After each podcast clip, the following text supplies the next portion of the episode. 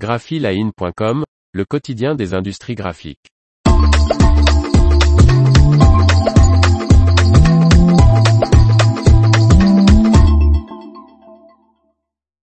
L'UNIIC interpelle Elisabeth Borne en visite à l'imprimerie Tonnelier.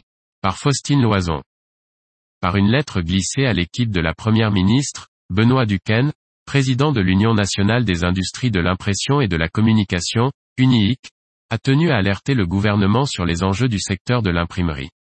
Pendant l'entre-deux tours, le 13 juin dernier, Elisabeth Borne, première ministre et candidate à la députation dans la sixième circonscription du Calvados, a visité l'imprimerie Tonnelier. Benoît Duquesne, le président de l'Union nationale des industries de l'impression et de la communication, UNIIC, et ancien dirigeant du groupe Tonnelier, en a profité pour remettre une lettre au nom de la fédération à la première ministre.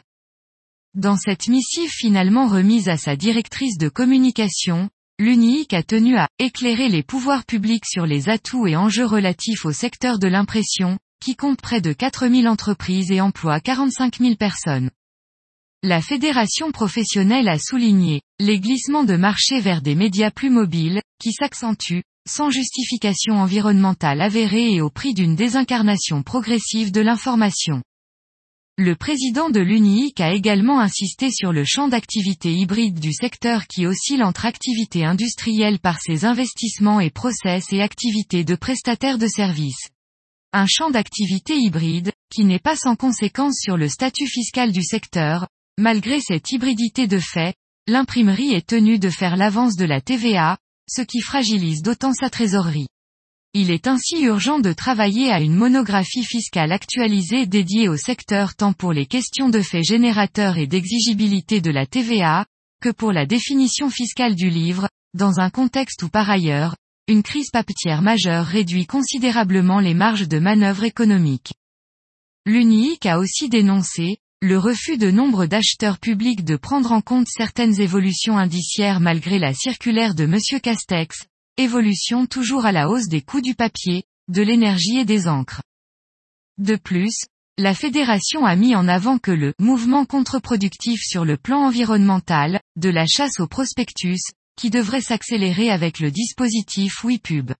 Il se traduit par un déplacement des efforts de communication vers des canaux numériques, au détriment d'une activité traçable, basée sur des matériaux recyclables et inscrits de fait dans une économie circulaire structurée.